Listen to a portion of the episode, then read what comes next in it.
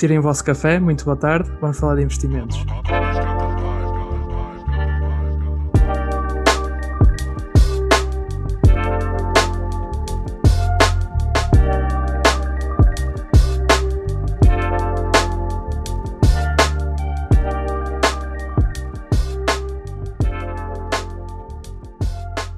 Hoje tenho comigo o Ricardo do, do projeto Dinheiro Mais. Uh, Bem-vindo, Ricardo. É um prazer ter-te cá. Uh, boa tarde. Uh, é um prazer estar aqui no, no podcast, no teu podcast, que é, um, que é um projeto recente, mas bastante interessante e, portanto, estou muito satisfeito por, por estar cá para mais um episódio. Sim, senhor, eu tenho certeza que vai ser, vai ser incrível, vai ser pelo, menos, pelo menos informativo. Incrível, não sei, depende de nós, mas informativo vai ser. Uh, antes de começar, vou, vou dar o, o meu fun fact uh, de hoje, que é, tem a ver, ainda, ainda tem a ver com o relatório da Berkshire, porque o episódio anterior também já, já teve a ver. E o meu fun fact de hoje é que a Berkshire é a empresa americana com mais ativo fixo tangível, tem 154 bilhões no balance sheet. Uh, demonstra a infraestrutura que a empresa tem. Uh, muita gente chama antiqu antiquada, não é? Porque é um conglomerado e isso usava-se muito, era nos anos 80, mas, mas mostra todo o trabalho que, que foi feito. E, e talvez no mundo em que, em que haja inflação, também não, não é mal pensar ter algum dinheiro em, em ativo fixo tangível. Uh, por isso é que acho que a Berkshire ainda tem ainda tem algum tempo pela frente com boa performance. Uh, no entanto, só o, tempo, só o tempo nos dirá. De qualquer forma, apesar de, das pessoas saberem que sou fã da Berkshire, isto não é, não é financial advice. Façam a vossa própria pesquisa, tanto eu como o Ricardo somos investidores amadores, investimos o nosso próprio dinheiro e vocês façam a vossa pesquisa ou contactem um profissional que vos possa ajudar. Ricardo, vou fazer a, a, pergunta mais, mais fácil de responderes, porque é literalmente falares um bocado sobre ti, sobre tua, o teu background no investimento, como é que começaste e como é que chegaste até aqui a nível do processo. Ora, muito bem. Uh, sim, é, é uma pergunta relativamente fácil. Uh, se bem que o meu percurso no, no, investimento não foi assim tão fácil quanto isso, pelo menos no início. Um, eu investi há cerca de 3 anos em mercado acionista uh, há cerca de três anos. Como é que eu iniciei este, este percurso? Eu, no início, investia basicamente em empresas portuguesas.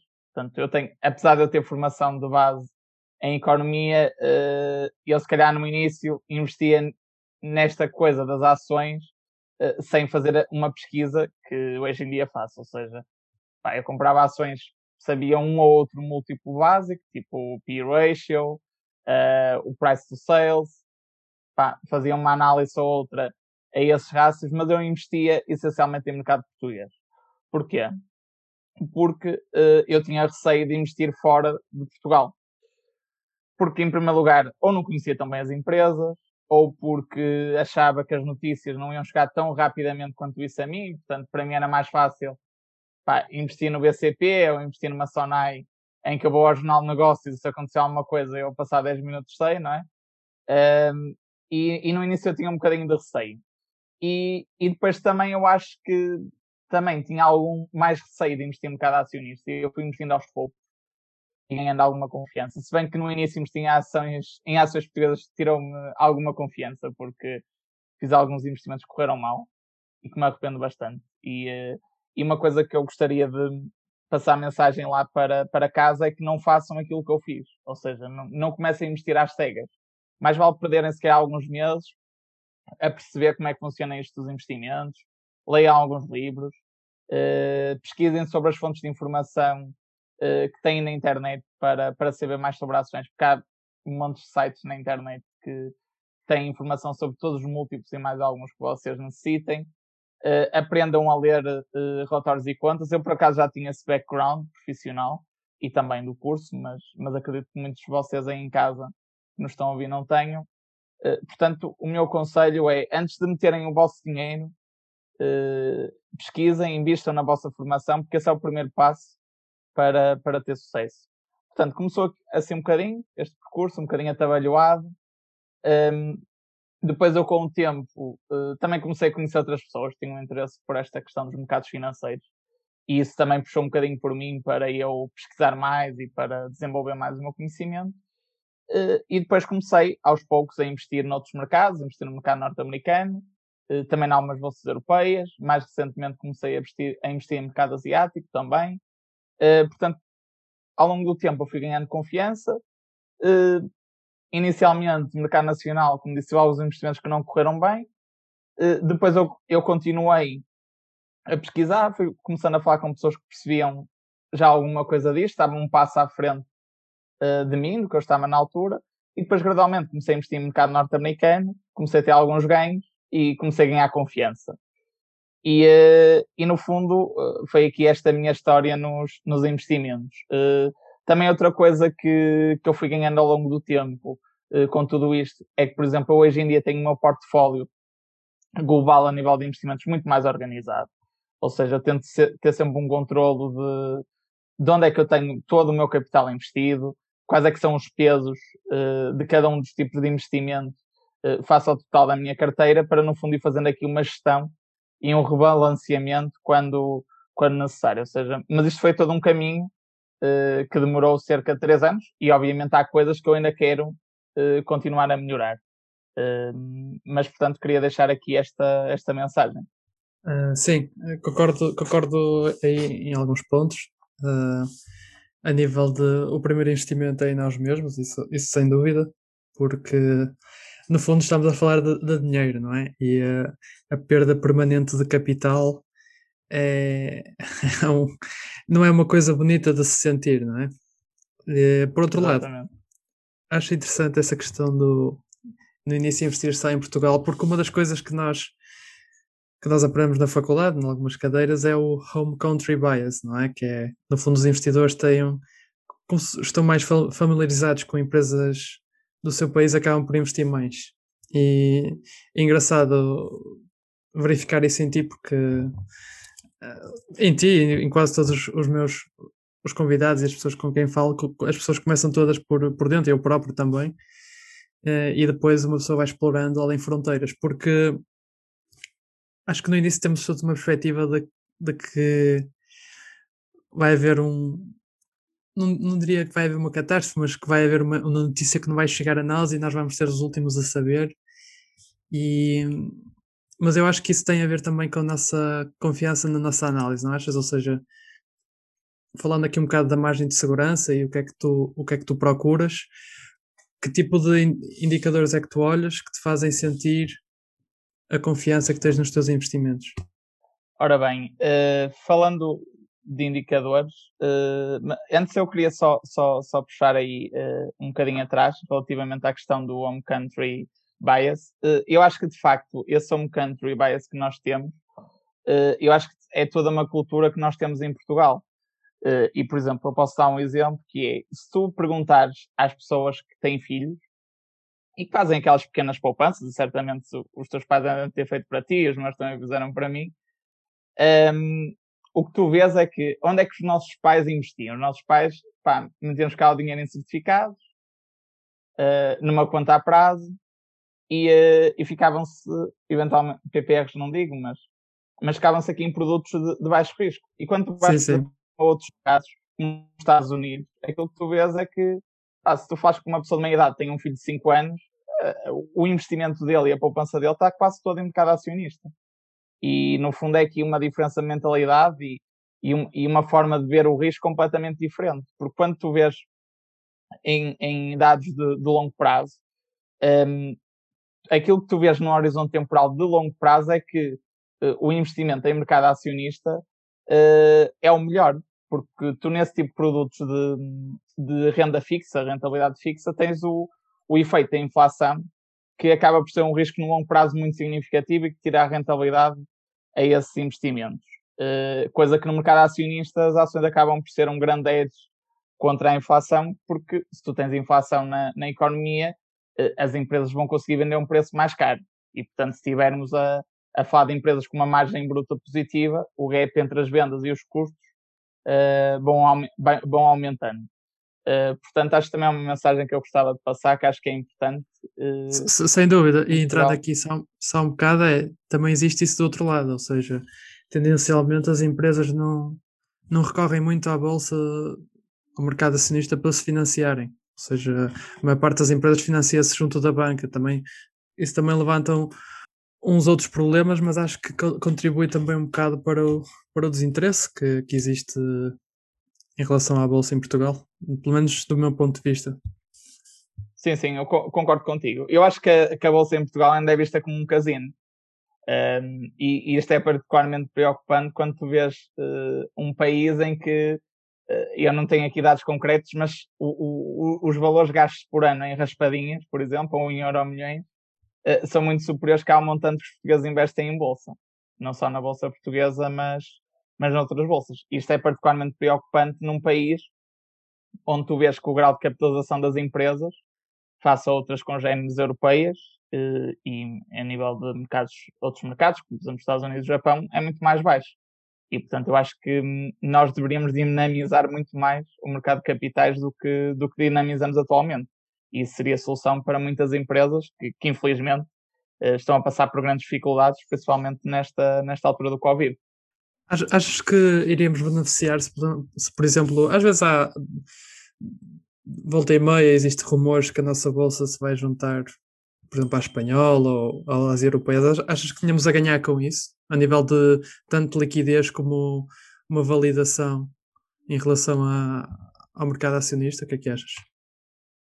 Uh, eu acho que poderíamos ganhar. Uh, acho que poderíamos ganhar.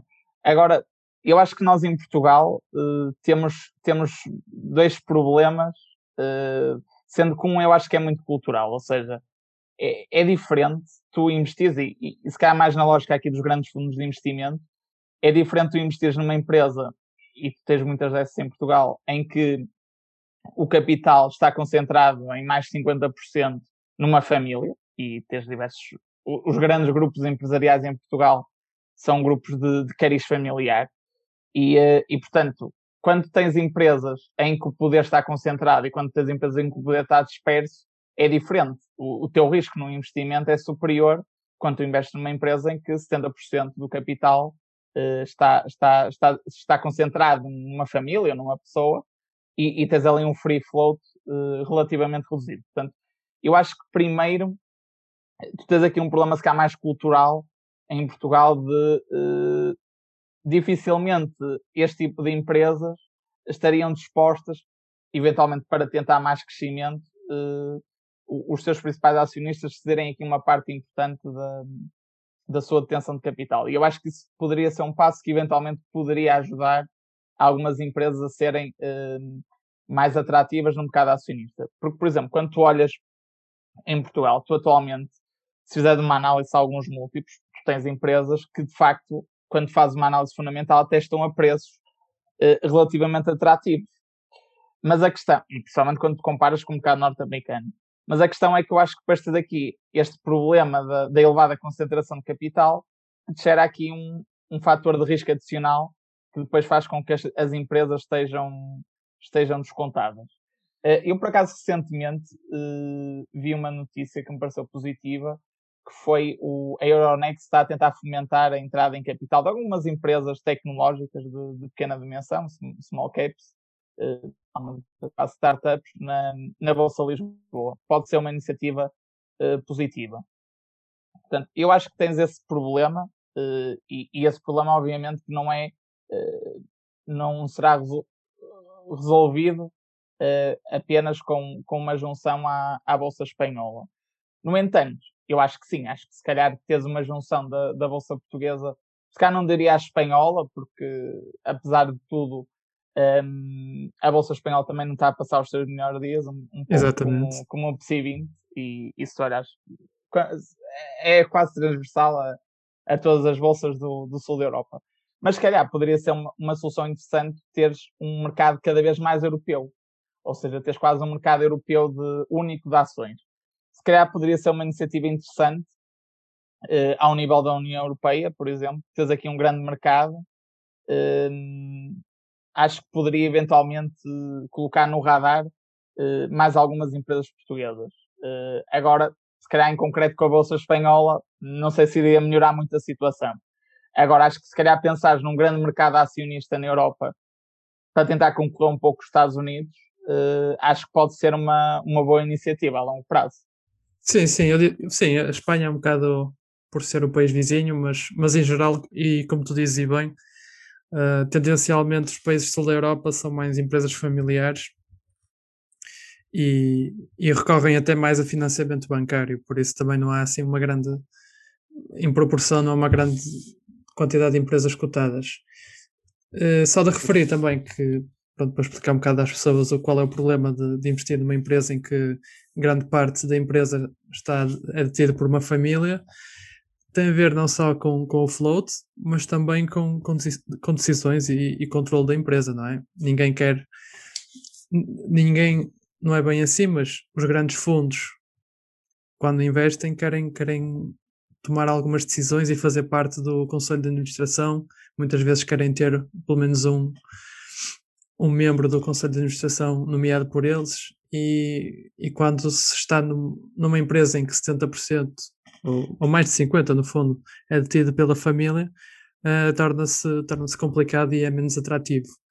Uh, daí haver um desconto por esta, por esta questão da, do non-control.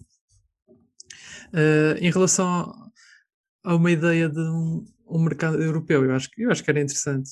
Talvez, talvez até pudesse validar, talvez até podia fazer um reinforcement e validar algumas empresas e até, quem sabe, ajudar a internacionalizar, internacionalizar algumas empresas, ou seja, como ganham como estão cotados no mercado internacional comum, até podem ter outro tipo de, de prestígio e de reconhecimento de marca. E, até, e pronto, também o, o exemplo de, de, da questão de que em Portugal não, não, é, não é, a bolsa nem sequer é muito bem uh, vista, digamos, é, é Farfetch, não é? Provavelmente o, o unicórnio português não, nem sequer está, está cotado cá, não é?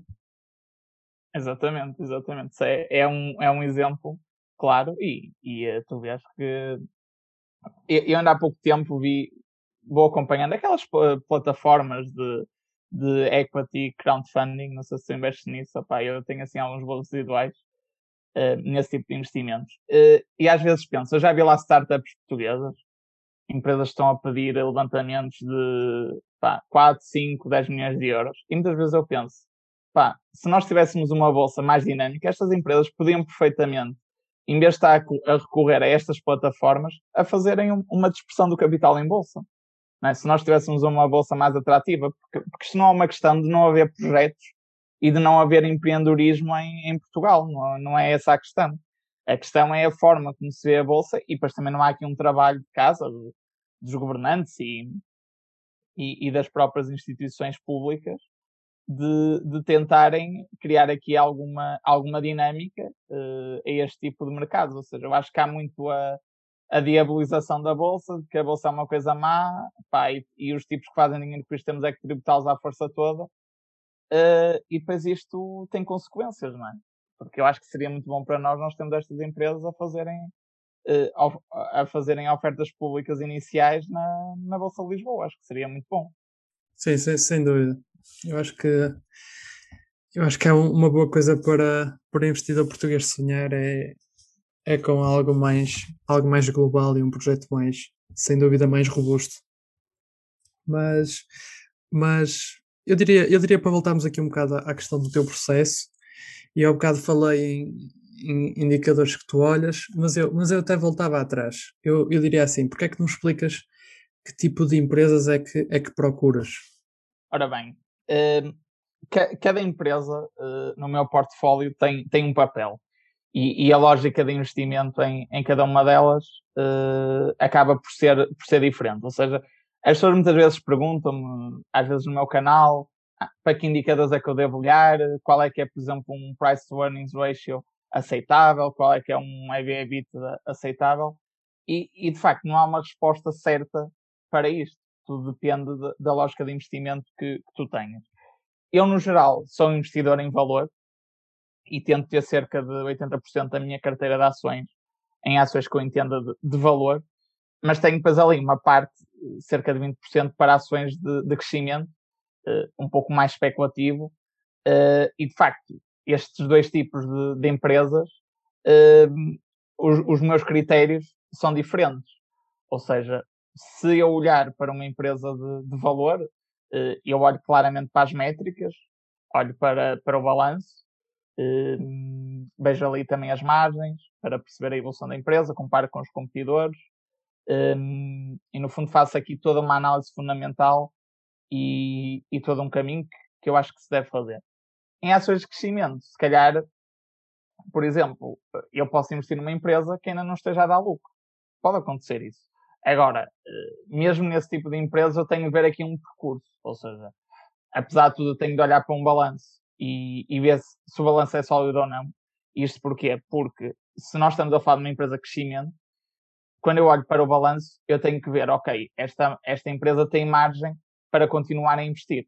Porque se, não, se essa empresa não, não tiver margem, não tiver capacidade e, e, no fundo ter aqui algum cash para continuar os seus investimentos, eh, isto depois não vai gerar, na teoria, não é? Em mais, em mais retorno e, e em crescimento. Portanto, apesar de tudo, nas empresas de crescimento, eu, eu olho sempre para isso. Agora, se calhar depois eu vejo uma empresa que ainda não tem lucro ou que está ali perto do, do break-even. Se calhar aceito. Uh, mas tenho de ver ali, apesar de tudo, um histórico de que a empresa está a crescer a taxas interessantes e que, está, e que a cada ano que passa, a cada trimestre que passa, ela está cada vez mais perto, mais perto do break-even. Portanto, eu faço sempre, sempre essa análise. Não, não sou aquele tipo de pá, uh, pagamentos digitais, setor renováveis, uh, setor dos carros elétricos, que agora está muito na vanguarda, as Teslas e, a, e as NIOs desta vida, não é? que é Exatamente. quase uma loucura no, no mercado. Um, portanto, eu não vou nessas modas. Eh, eu faço a minha análise. Uh, obviamente, nestas empresas de crescimento, o setor é fundamental e o modelo de negócio é fundamental. E, e aqui, claramente, uh, se calhar, quando estamos a falar de uma empresa de valor, eu se calhar invisto num setor que eu até nem acredito muito no longo prazo, e posso dar alguns exemplos, por exemplo, a banca, setor segurador, não, são setores que eu acho que, que vão ter um grande, um grande crescimento, um grande up no longo prazo, mas eu encontrei ali oportunidades, acho que aquelas empresas até estão descontadas face, face àquilo que, seria o seu valor intrínseco, o seu justo valor, e portanto aproveita ali uma oportunidade de investimento. Agora, este tipo de empresas, quando eu invisto cá neste tipo de empresas, não é numa perspectiva de longo prazo. Uh, depois também, eu tenho na minha carteira também estas ações, que se me perguntas Uh, eu vou ter esta empresa há 10 anos, daqui a 10 anos, calhar eu digo que não. Eu posso dar alguns exemplos. Eu agora, no, na altura do Covid, isto em, em, em abril, maio, um, sim, abril, maio, eu investi numa outra empresa, numa outra companhia, investi numa companhia aérea, posso ter o nome? Investi na, na Delta Airlines. Investi ali em abril. Na altura em que o Warren Buffett vendeu a posição toda, investi aí. Aproveitei ali a, é, ali a estaria do mercado com a saída dele e resolvi comprar aquilo. Pá, mas se perguntares, é um investimento que eu vou ter daqui a 10 anos?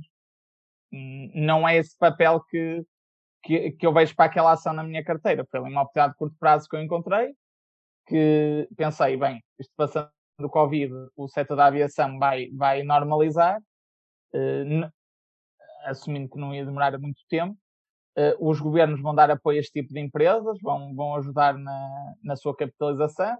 A empresa, apesar de ter aqui alguma margem de segurança ainda, e portanto aproveitei ali um, um momento de mercado, ali alguma estaria do mercado, um, e portanto ali, nesse tipo de empresas, foi, acabou por ser o papel que, que esse tipo de ação desempenhou. Portanto, há, há sempre este tipo de oportunidades também, não é? De, porque nós sabemos que o mercado, embora nós estudamos na faculdade que os mercados são racionais, eu acho que os mercados são tudo menos racionais. E, e tu vês isso claramente uh, quando há notícias negativas, em que tens uma correção exagerada, e no dia a seguir, ou nos dias a seguir, começas a ter, a ter ali uma gradual normalização. E, e, portanto, eu também tenho investimentos uh, nessa ótica. Agora, uh, em ações de crescimento, sim, eu, eu procuro sempre perceber mais o setor, o modelo de negócio, uh, perceber se aquilo de facto é um modelo de negócio com, com potencial, na minha opinião, e depois, obviamente, também olho para a performance financeira e para aquilo que é a situação financeira da, da empresa. Porque eu, porque eu acho que no final uh, nós nos podemos esquecer, esquecer de uma coisa. Pá, é muito bonita esta tendência do digital, das energias limpas, mas isto no final do dia é assim. Se o negócio não der dinheiro, não importa.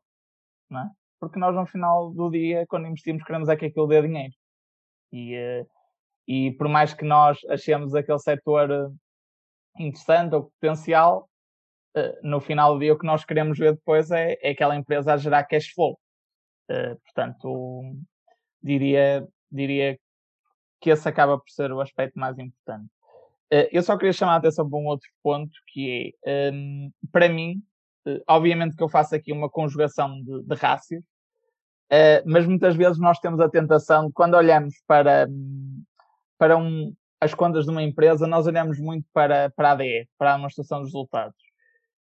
E para mim, uh, eu tenho aqui algum background de auditoria financeira, e, e se calhar também não sou o melhor dos exemplos, porque se calhar todas as demonstrações financeiras, infelizmente, era a que ficava um pouco menos bem validada.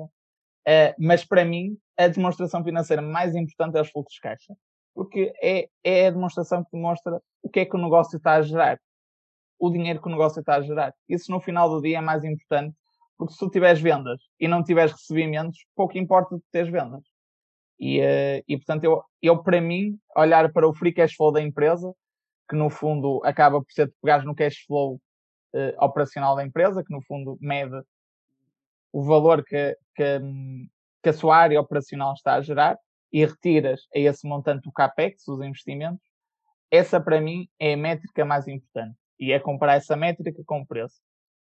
É logo das primeiras, das primeiras, é, é logo a primeira métrica que eu olho. E depois olho para todas as outras, obviamente, não, é? não sigo só numa, numa métrica. Mas, mas acho que é uma mensagem importante também, porque muitas vezes nós olhamos de lucros e, e o mercado fica histérico porque os lucros aumentaram não sei quantos por cento e, e, a verdade é que o que é mais importante é isto, é saber no final se aquilo está a gerar dinheiro ou não. Sim, e eu acho também isto também, isto também tem a ver com, com os mídia, porque os mídia, sempre que há uma há resultados a sair, as pessoas, o jornal normalmente o que é que te dá? A headline é bateu revenues ou não bateu, e bateu as expectativas de resultado líquido ou não bateu, não é? Ou seja, fica quando se dá tanta ênfase em dois indicadores, não é? Ao longo do tempo esse padrão é tão reforçado que as pessoas às vezes esquecem-se que há outras componentes do negócio que têm que ser avaliadas. E eu acho que é, o, é o que às vezes acontece, as pessoas depois ficam tão fixadas no crescimento, por exemplo, das vendas, ou, que, que ficam muito absorvidas, não é? Porque depois nós, como, como humanos, também gostamos de criar as nossas histórias dentro da nossa cabeça, as, nossas, as nossas narrativas. Uh, mas, mas falaste aqui num ponto interessante que é tens algumas apostas de mais de curto prazo, outras de longo prazo. Como é, como é que geres isso? Ou seja, eu vou, eu vou contar o meu caso, acho que ilustra bem, que é, eu comprei bastantes ações em março do ano passado. Coisas que, que eu achava que iam ser de, de curto prazo e coisas que eu achava que ainda iam descer mais. Ou seja, eu comecei, iniciei uma posição minúscula e depois essas posições cresceram tanto que, que a minha perspectiva de longo prazo acabou por, por se esbater, porque fiquei naquele dilema entre comprar a um preço mais alto ou, ou, ou, simplesmente, ou simplesmente vender. E, e, o que eu te queria perguntar é como é que tu como é que tu avalias essas posições de, de curto prazo? Ou seja, não é com indicadores, mas é quando é que decides uh, vender no fundo? É, é, o que eu quero perguntar. Ora bem, uh, vou tentar responder essa questão. Em primeiro lugar, eu obviamente vou sempre vendo o peso de, das minhas posições no meu portfólio e vou tentando fazer esse acompanhamento o mais periodicamente possível. Eu tenho feito mensalmente faço mensalmente esse acompanhamento, ou seja, tenho um fecheiro, tento sempre atualizar mensalmente para, para ter essa noção. Uh, sim, agora, às vezes uh, acontece isso, ou seja, quando tens uma empresa em que tu tu até acreditas nela no longo prazo e uh, investes ali um pequeno montante, mas depois a empresa multiplica-te por 3, 4 vezes e aí o que eu faço é se eu achar que aquela porcentagem que eu tenho no meu portfólio pese embora ainda seja acima do que, do, do que eu estaria à espera inicialmente e daquilo que eu pretendia inicialmente, um, eu poderei manter se, se achar que aquela porcentagem, aquele peso, não é muito arriscado. Uh, se calhar, eventualmente, posso manter. No caso de eu achar que aquilo, eu até acredito na empresa, mas aquilo já, já está com um peso muito excessivo, uh, o que eu costumo fazer normalmente é vender parte da, da posição. Uh, é o que eu costumo fazer para ir fazendo um, um rebalanceamento. Eu, por exemplo, tive empresas uh, em março que, que investi, ou seja, no fundo também fiz esse movimento que tu fizeste, que reforcei aqui bastante as, as minhas posições. Uh, mas quando eu, quando eu, eu forcei essas posições, uh, vou dar um exemplo. Por exemplo, o, a Delta que, que eu falei, a Delta Airlines. Pá, eu comprei a um preço médio de, de 23 dólares, portanto foi o meu preço médio. Uh, neste momento a ação está ali perto dos 50. Mas quando eu pensei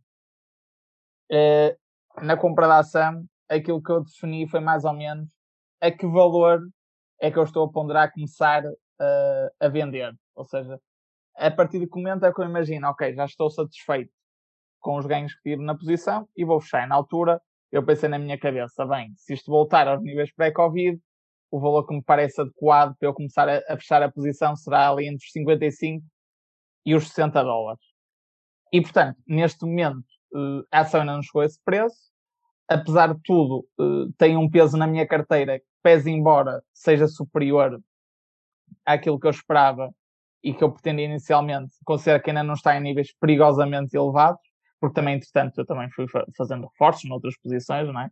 Um, e, por exemplo, se em março um, a minha tática foi, foi, foi muito mais procurar ações cíclicas, ou seja, que foram mais penalizadas pelo Covid, agora eu estou a desmobilizar um bocadinho essa, essa estratégia, ou seja, ele em março e abril a minha estratégia era mais procurar ações cíclicas, dar-lhe um peso um bocadinho maior no meu portfólio de ações cíclicas, agora uh, eu estou a começar a fazer aqui um rebalanceamento e equilibrar um bocadinho mais os pesos, ou seja, tentar ir aos poucos ter um bocadinho mais de, de empresas do setor tecnológico, uh, também setor uh, da saúde, tenho aqui uma outra posição em setor de, de healthcare.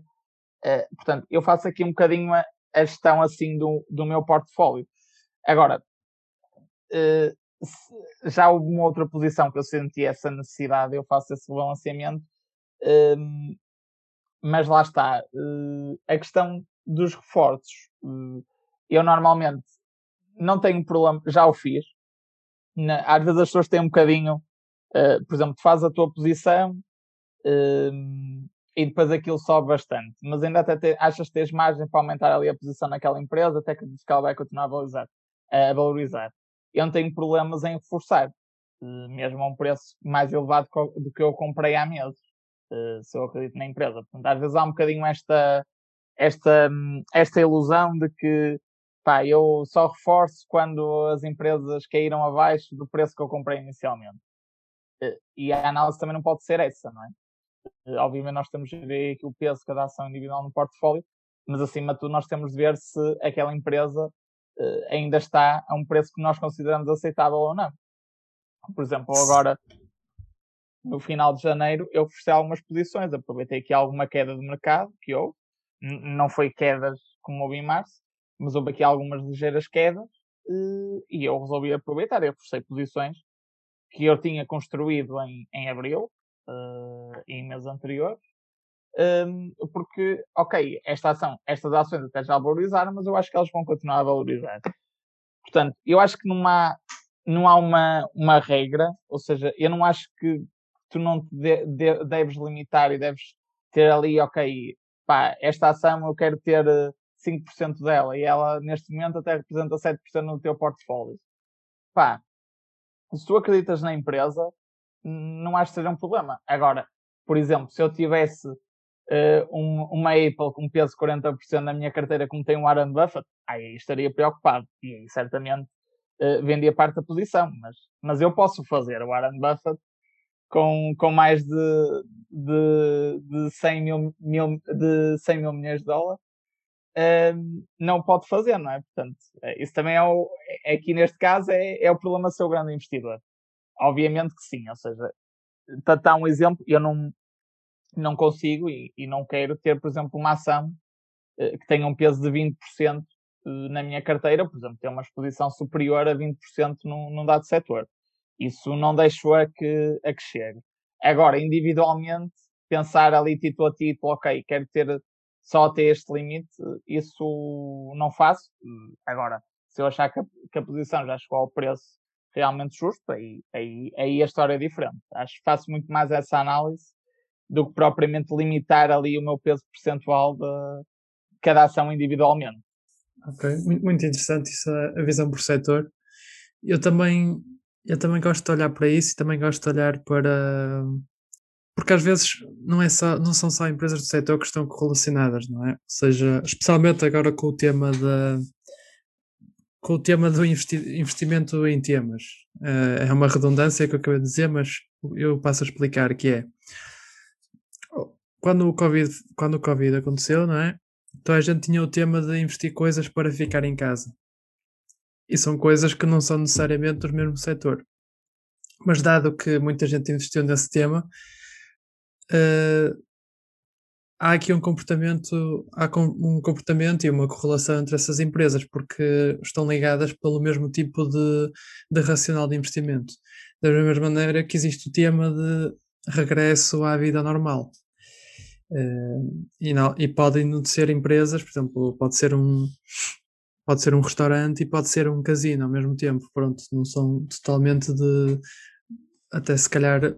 Até se calhar são da mesma indústria, mas não diria que, que sejam do mesmo setor. Ou seja, há aqui coisas interessantes que às vezes, que às vezes acontecem, muito porque as pessoas tendem a comportar-se de, de certas maneiras e a ter uh, estas ideias em grupo, no fundo, não é? Ou seja, eu quando parece que foi óbvio para toda a gente quando veio a pandemia, toda a gente começou a comprar tudo que era teletrabalho, tudo que era Zoom, tudo que era jogos, uh, tudo que era produtos para a casa, seja Home Depot, não é? E, e, acho que é interessante também essa, essa perspectiva. Por outro lado, queria, queria dizer que essa questão de, de não limitar as, as empresas Uh, também é interessante porque deixa correr e deixa o upside dos, dos teus vencedores uh, evoluir e florir, não é? Ou seja, não vais cortar as pernas a um vencedor, se bem que às vezes pode ser difícil de fazer, uh, mas todos, todos devemos ter um número, não é? Ou seja, um dia vamos chegar e nós não vamos estar confortáveis com se calhar 50% da, da carteira numa só ação, mas, mas é, como, é como eu digo, acho que só chegando lá é que vamos perceber, a priori não consegues, pelo menos acho que é difícil definir a priori uh, esse número, não é? Mas, mas, mas continuando aqui na conversa dos setores, há setores que tu evitas mesmo, ou seja, que não investes nem por nada ou por questões morais ou por questões de não perceberes bem? Existe, existe alguma coisa disso na tua estratégia? É assim, um, do ponto de vista moral, uh, eu não tenho nenhuma limitação. Eu não, não tenho problemas, sei lá, investir em petrolíferas ou, ou em empresas desse género. Um, em termos morais, eu não tenho essa limitação. Agora, uh, eu, tenho, eu não tenho limitação em investir, mas, por exemplo, tenho limitação em investir numa perspectiva de, de longo prazo. Ou seja, eu, por exemplo, há setores que, uh, para um, pese embora eu até tenha na minha carteira, uh, são empresas que eu não vejo a ter daqui a 10 anos. Por exemplo, sei lá, empresas relacionadas com a banca. Por exemplo, não é um setor que eu queira ter uma exposição de longo prazo. Indústria automóvel também não é um setor que, que eu queira ter uma exposição a longo prazo, porque acho que muita coisa pode mudar, muita coisa vai mudar Uh, acho que a indústria automóvel daqui a 20 anos vai ser muito diferente do que é hoje. Uh, e, e, sinceramente, se me perguntas se eu hoje sei te dizer uh, quais é que vão ser os principais players daqui a 20 anos, não é? Eu sei que há muita gente que acredita que vai ser a Tesla e a NIO, um, mas eu, eu não sei. Eu acho que ninguém em bom rigor, pode dizer que a empresa líder no setor automóvel vai ser a Tesla, vai ser a NIO, vai ser uh, outra, vai ser Volkswagen, vai ser outra empresa qualquer. Um, e portanto, tudo que seja setores uh, em grande mudança uh, e, e pode ter aqui uma mudança negativa e, e, e mudar totalmente a indústria, uh, eu tento evitar para uma perspectiva a longo prazo. Não quer dizer que eu não invista, ou seja, e se eu acho que aquela empresa até está muito desvalorizada, se calhar eu compro uma perspectiva para ter um ano, para aproveitar ali alguma reação excessiva do mercado, uh, ali algum desajuste face ao, ao, ao preço justo da empresa. Portanto, eu posso investir nestes setores agora. Agora, essas posições da minha carteira vão fazer um papel para um dado período temporal, como, como já disse antes. Portanto, não, não tenho assim propriamente um setor que, que não invista. Depois, obviamente, por exemplo, há setores que uh, que são mais complicados de eu analisar e que eu não acho que têm um grande conhecimento, sei lá. Por exemplo, se nós falarmos de indústria de, de cibersegurança, que até estávamos a falar antes, da, antes aqui do, do podcast, eu não é um setor que eu domino, percebes? Ou seja, eh, eu se calhar, se me disser assim, olha, vais investir na empresa A, na empresa B do, do setor de cibersegurança, pai, não é um setor que eu domino, que me sinto confortável. E eu acho que aí os ETFs jogam um papel. E, por exemplo, se calhar, eu até esse é um setor que acredito, uh, acho que pode ter um grande up no, no longo prazo, mas aí eu até uh, sou mais apologista de, ok, eu não sei quem é que vai dominar, e então eu, eu prefiro ter exposição a este setor como ETF, porque depois também há isto, não é? Uh, eu acho que nós, isto é uma coisa que o Warren Buffett diz muitas vezes, nós quando investimos em alguma coisa, nós temos que conhecer um negócio de fia para vinho. E, e se tu não, se é um negócio que tu achas que não dominas ou sentes menos confortável, mas até acreditas naquilo, uh, acho que teres uma exposição, uma empresa, uh, para mim, não, lá está, não, não é uma estratégia que eu sigo. E, portanto, aí, para mim, os ETFs jogam um papel mais importante. Eu não, eu não sou grande apologista de, de investimento em ETFs, um, ehm, mas invisto em algumas situações concretas. Um, mas, por exemplo, não sou aquele tipo de ter um, um ETF indexado ao SP500, porque eu, porque eu gosto do, do, de fazer o stock picking. Mas, por exemplo, se daqui a 10 anos eu olhar para a minha carteira e a minha carteira não tiver a bater o mercado, se calhar eu até uh, adir aos ETFs. Porque é assim, quando eu vejo o investimento em ações individuais desta forma.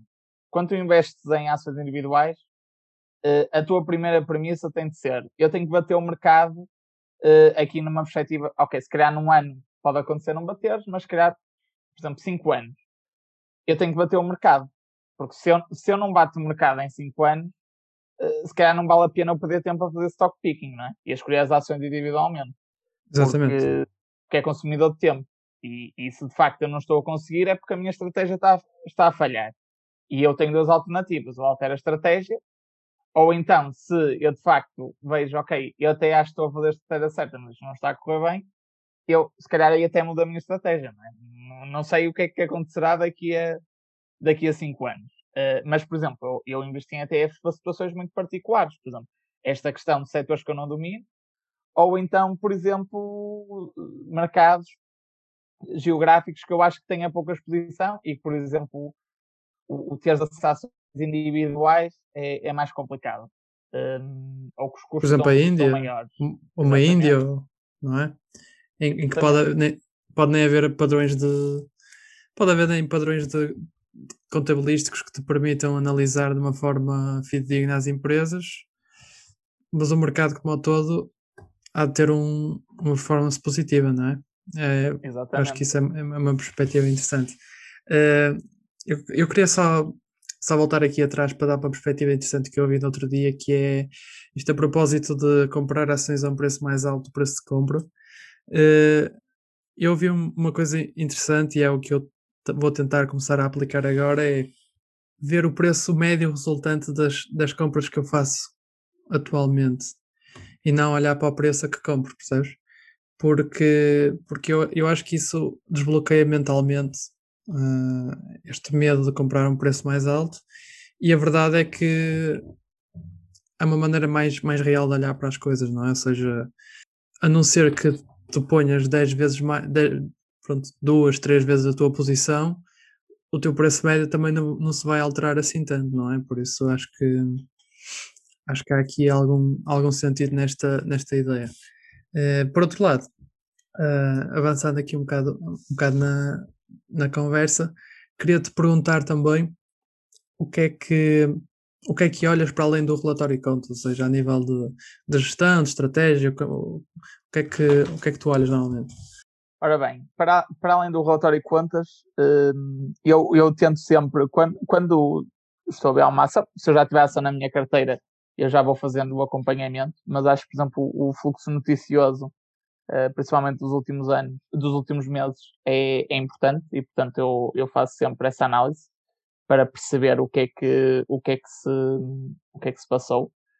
Um, depois, para além disso, eu tento também conhecer a gestão, ou seja, saber, conhecer as pessoas que estão à frente de, da empresa e fazer uma breve pesquisa do, do percurso delas, porque porque a, a, a liderança uh, acaba por ter um papel fundamental uh, depois, quer naquilo que é o desempenho em bolsa da empresa, mas também no desempenho do ponto de vista operacional.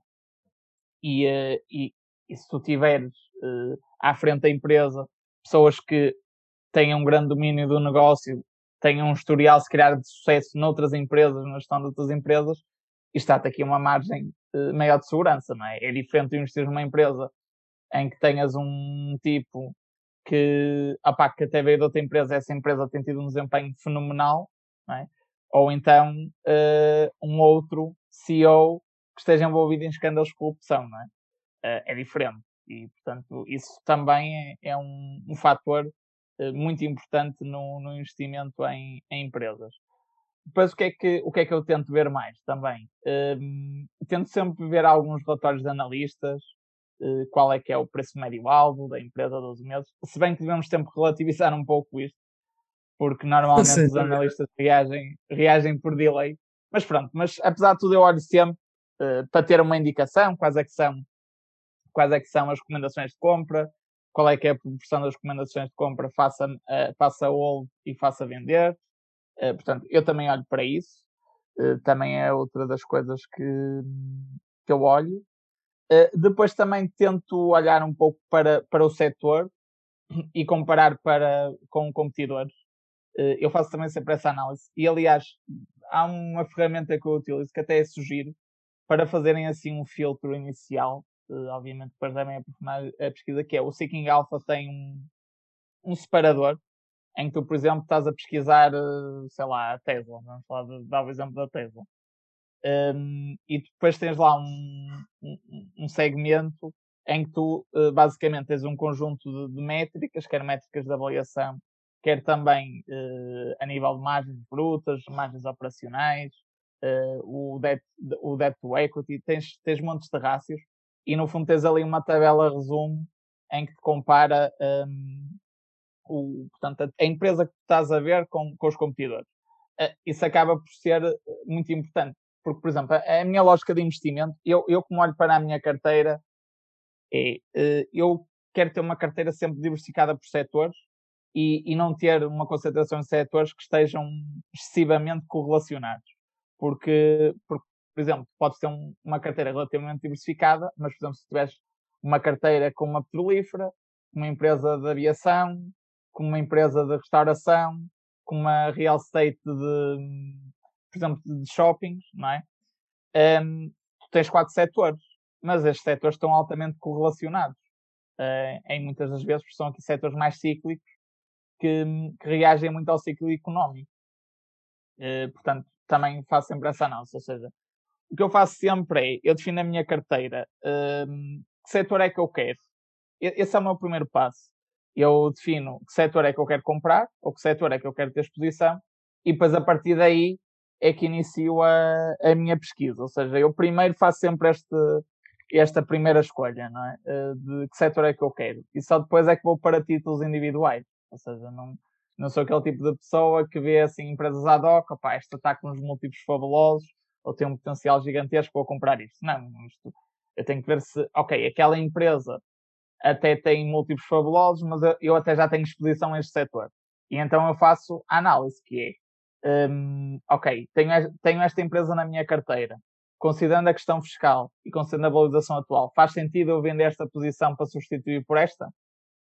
Portanto, eu também faço, vou fazendo sempre este tracking, uh, porque muitas vezes, uh, isto também é outro dos critérios de venda, que deve ser os critérios de venda, que é se tu tens uh, oportunidades no mercado que entendas que possam ser melhores do que, do que a ação que tens atualmente daquele setor. Portanto, a, a, minha pesquisa inicial e aquilo que eu faço é muito isto. Uh, ou seja, eu faço aqui quase um filtro inicial, utilizando aqui alguns sites que resumem alguma informação e, e depois, obviamente, vejo os relatórios e contas, já falaste, e vejo também aqui o fluxo noticioso, perspectivas para o setor, a gestão. Portanto, basicamente, são aqui os meus uh, principais critérios.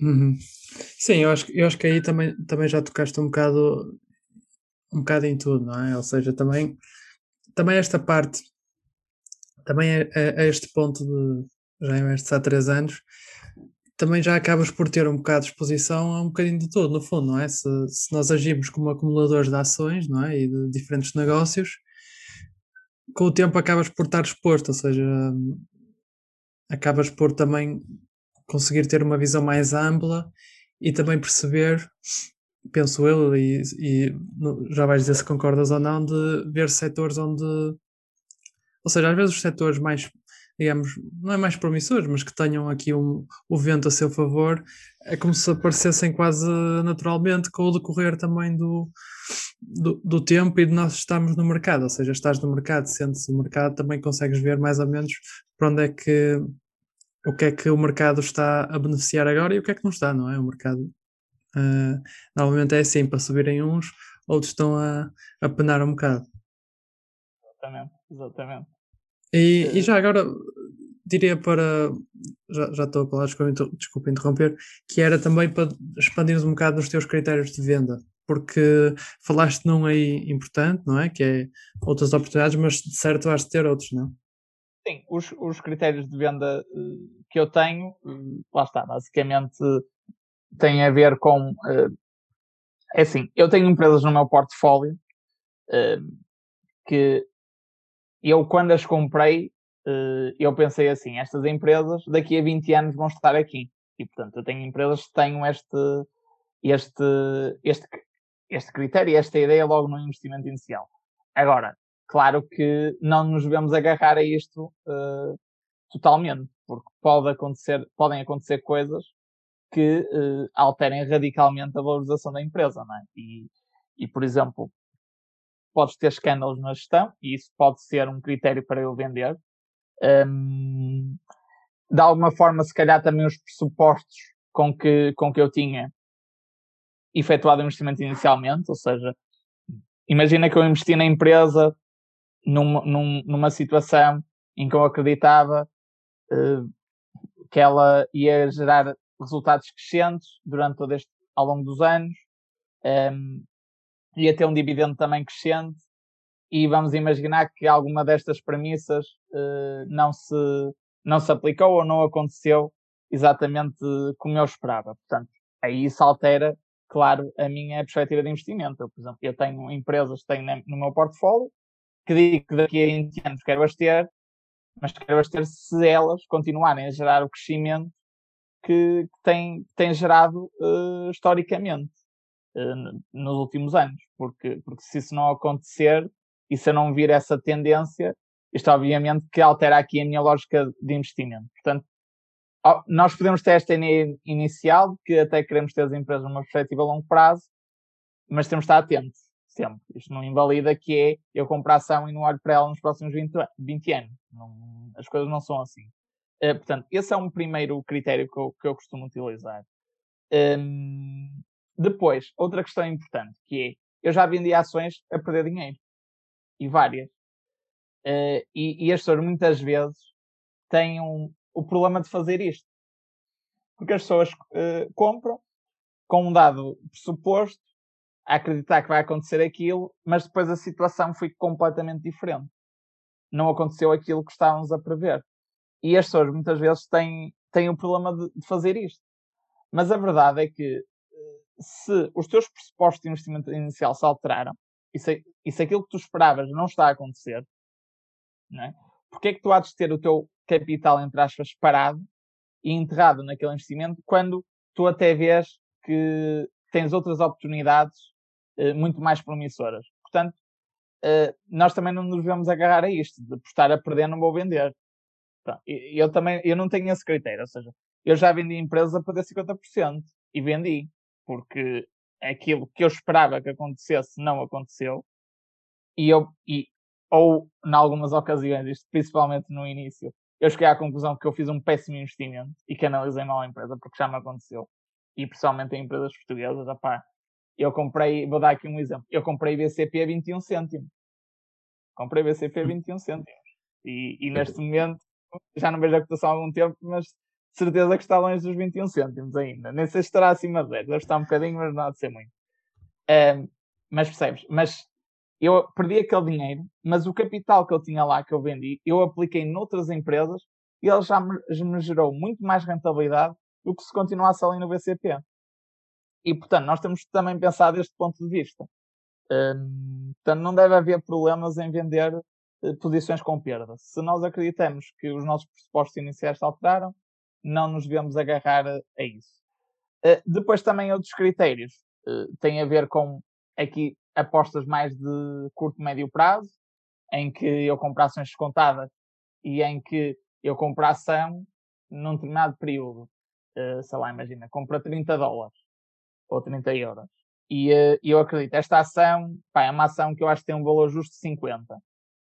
Eu compro a ação a 30 e se ela passado um ano atingir os 50 e eu achar que ela continua a valer 50, eu vendo a ação. Vendo se dentro daquele setor eu tiver oportunidades de investimento interessantes, porque depois também esta, esta análise que estava a falar há pouco. Um, portanto, assim, e depois há a questão, obviamente, da alocação do, do portfólio, que também já falamos há pouco. Por isso, eu diria que estes são assim os principais uh, critérios de venda que, que eu tenho, assim, muito resumidamente. Sim, senhor. E acho, que, e acho que são os critérios clássicos, não é? Eu acho que é engraçado porque de uma forma ou de outra as pessoas podem até articular de uma maneira diferente, mas, mas no fundo é isso, é quando deixamos de concordar com algo e, e acho que aí o, o que referiste de muito importante é assumirmos o nosso erro, não é? Ou seja, vamos errar e, e acertar e os erros não vale a pena mantê-los no, no portfólio porque eles estão-nos a comer a comer tempo, não é? Que pode estar, que pode ser capital, que pode estar noutro, noutro local. Uh, e com que, com que frequência é que monitorizas as posições? Ou seja, são todas iguais para ti ou algumas são mais frequentes, outras menos? Como é que fazes isso? Um, é assim, eu tenho posições uh, com maior peso no, meu portfólio, portanto, essas eu tento sempre estar quase diariamente uh, em cima, uh, a ver se sai alguma notícia que, que seja relevante. depois, tenho empresas que têm um peso mais residual e essas aí não faço um acompanhamento tão regular. ou seja, se calhar eu tenho empresas, por exemplo, que representam 1, 2% do meu portfólio, e se calhar essas eu olho para os resultados e também não, algumas delas são empresas com pouca capitalização, portanto também o fluxo noticioso e a informação que existe também não é assim tão imediata e, e não em tanta quantidade. Uh, portanto, eu faço aqui um bocado o meu tempo, obviamente, que não é ilimitado, e portanto eu tento sempre focar, um, focar mais nas, nas posições que, que têm maior peso na, na minha carteira. Uh, para além disso, aquilo que eu tento fazer também é estabelecer, eu pessoalmente, eh, e atenção isto depende de pessoa para pessoa, não, não quer dizer que seja regra, eh, eu pessoalmente não quero ter no meu portfólio e tento sempre não ter mais do que 20 posições em ações individuais, é o meu limite máximo. Eh, porque acho que a partir daí eu pelo menos sinto pessoalmente começo a não ter o devido tempo para, para acompanhar as ações. E portanto isto também é algo que cada um de nós tem que ver, isto depende pessoa para pessoa, uh, porque eu também acho que che chega, chega a um certo ponto em que se tu tiveres uma carteira uh, tão, tão diversificada, uh, se calhar não te compensa se calhar não te compensa escolher ações individuais, se calhar mais válidas para um ETF. Um, portanto, o que eu diria é que eu tento ter sempre este limite máximo de 20 posições, nunca passo disso. Neste momento tenho ligeiramente menos, tenho 18, Um, mas tendo nunca passado isso para ter aqui algum tempo para, para ir acompanhando sempre as posições e para estar a par, porque só assim é que faz sentido o investimento, a meu ver. Uhum, sem dúvida. É, eu acho que para, para terminar, ainda fazer aqui mais uma pergunta de cariz comportamental, que era. E, e são, é como se fossem duas perguntas de uma, que é, primeiro, como é que distingues ruído de, de informação, é? ou seja, quando vês as notícias e hoje, hoje em dia somos bombardeados, e a outra é como é que, como é que te mantens em linha, sabendo que tu como pessoa, como ser humano, vais ter tendência a, às vezes agir irracionalmente. Como é que controlas estes dois, estas duas questões? Ora, tentando aí responder à tua questão. Hum, sim, às vezes é complicado, hum, mas hum, eu vou dar alguns exemplos que eu acho que podem ajudar a explicar e a responder à tua questão. Que é, quando saem notícias negativas, eh, estamos aqui a falar de notícias negativas, aquilo que eu penso sempre primeiro é eh, de que forma é que isto terá impacto na performance da empresa um, no médio prazo. Ou seja, a notícia que está a sair hoje, se eu olhar para as contas daqui a um ano, dois anos, eu acredito genuinamente que isto vai ter impacto nas margens, vai ter impacto nas vendas, ou seja, no fundo vai, vai afetar a posição de mercado da empresa e afetar a sua, a sua rentabilidade. E portanto, se eu achar que sim, é, é uma coisa. Portanto, isto aí terá impacto. Se eu achar que não, uh, aí sinceramente uh, eu até aproveito se calhar a queda para, para comprar. Eu, eu, eu vou-te dar, dar se calhar aqui um, um outro exemplo que, de notícias que serão recentemente posições que eu tenho. Que acho que pode ser aqui interessante para quem nos está a ouvir. Eu tenho uma empresa de e-commerce de, de roupa, que é uma empresa que está cotada na, na Bolsa de, de Londres, uhum, uhum. Uh, que é Bohu. E na altura eu eu comprei, eu fiz dois, dois reforços, entrei, uh, entrei duas vezes para fazer preço médio. E quando é que eu entrei na empresa? Entrei quando saiu uma notícia de que eles não estavam a cumprir com a legislação laboral. Ou seja, eles tinham alguns uh, fornecedores na cadeia deles que não estavam a cumprir com alguma legislação, nomeadamente em termos de horas de trabalho um, ehm, e em termos também de, de salários, pensou, de cumprimento de salários mínimos. E eu olhei para aquilo e a ação caiu imenso, a ação teve uma reação, caiu 15, 20%. Uh, e eu pensei assim, eu olhei para o histórico da empresa e, e pensei, será que isto vai afetar assim tanto do ponto de vista da, da operação? E será que a empresa não vai conseguir sair disto? E eu pensei, sinceramente não me parece, porque, porque de facto, ok, isto pode ter aqui algum impacto de curto prazo, porque terá, uh, vai se criar obrigar a empresa uh, a ter que pagar algumas multas e na altura tentei perceber mais ou menos o que é que, que valores é que poderíamos estar a falar. Porque muitas vezes o mercado vê a notícia, mas depois, calma, vou ver quanto é que, quanto é que é a percentagem, qual é que é o impacto potencial disto, não é? Porque, por exemplo, se tu tiveres uma empresa que tenha um lucro de 100 milhões e estivermos a falar de uma multa de 500 mil euros, isso não é material, não é, não, não é algo que tenha impacto. Portanto, eu fiz essa análise, cheguei à conclusão que não, isto é ruído de curto prazo, isto vai, vai passar e, eh, e portanto aí eu até uh, decidi reforçar a minha posição.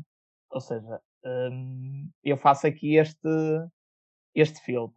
Um, depois também posso dar outro exemplo, por exemplo, da Alibaba, que também foi uma posição que, que eu entrei mais recentemente, uh, há cerca de três meses, mais ou menos.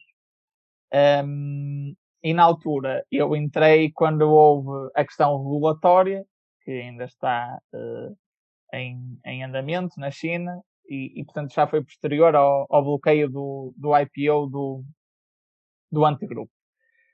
E aqui o mercado também tem uma reação muito negativa e aquilo que, que eu pensei na altura uh, foi o seguinte, tentei ver mais ou menos com alguns artigos que havia na internet e alguns estudos de opinião, ver qual é que seria o impacto daquilo? Ou seja, qual é que era a percentagem de vendas que nós estávamos a falar uh, na empresa? E, eu cheguei à conclusão daquilo que fui vendo, do que me pareceu. Obviamente que isto não quer dizer que eu esteja certo, só para deixar esta nota. Portanto, não, não estou aqui a dar nenhuma recomendação, mas achou, achei eu que houve ali algum exagero E, e quando nós olhamos para aquilo que tem sido o histórico da Alibaba, a Alibaba tem, tem tido uma história de, de crescimento uh, significativo.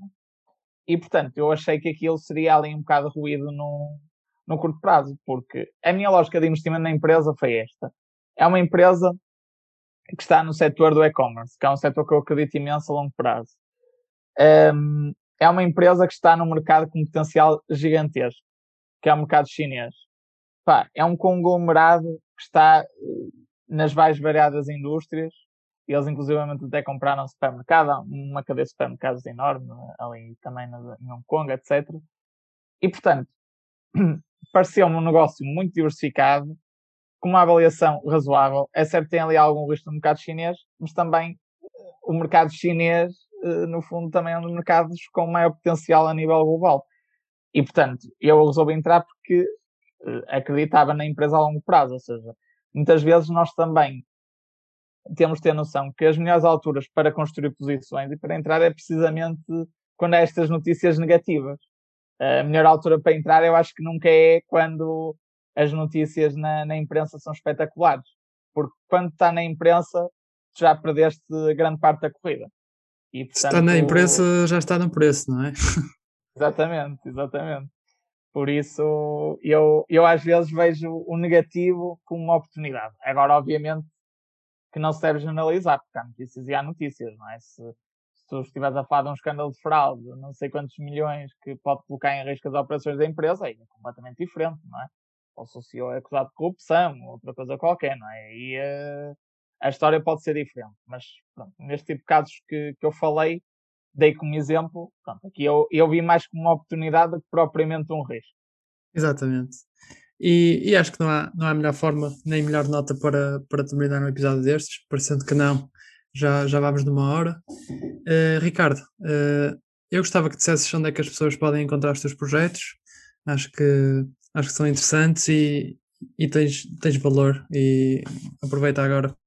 Bem, eh, eu neste momento tenho, tenho dois projetos no, no, no YouTube. Tenho o um projeto do, do canal Dinheiro Mais, um, ehm, que é um canal que eu criei há cerca de 5 meses. Uh, recentemente, na, na semana passada, atingimos os, os meus subscritores, que é sempre uma marca muito importante no, no YouTube. Sem dúvida. Uh, atingimos na, na semana passada. É, basicamente é um canal onde eu falo de finanças pessoais, falo de todo o tipo de investimentos, eh, não só também investimentos, já tenho vídeos em que falo PPRs, certificados, falo de ações. Um, em breve também vou anunciar uma nova rubrica, mas não, é, como ainda não anunciei, uh, não quero adiantar já por nós, mas estejam atentos. Uh, vou lançar em breve uma, uma nova rubrica sobre o mercado acionista.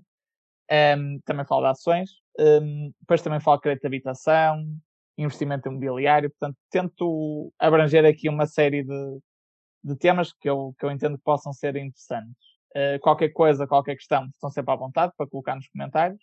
Portanto, se pesquisarem no, no YouTube uh, Dinheiro Mais, uh, terão lá o canal, portanto, em que tem lá os vídeos.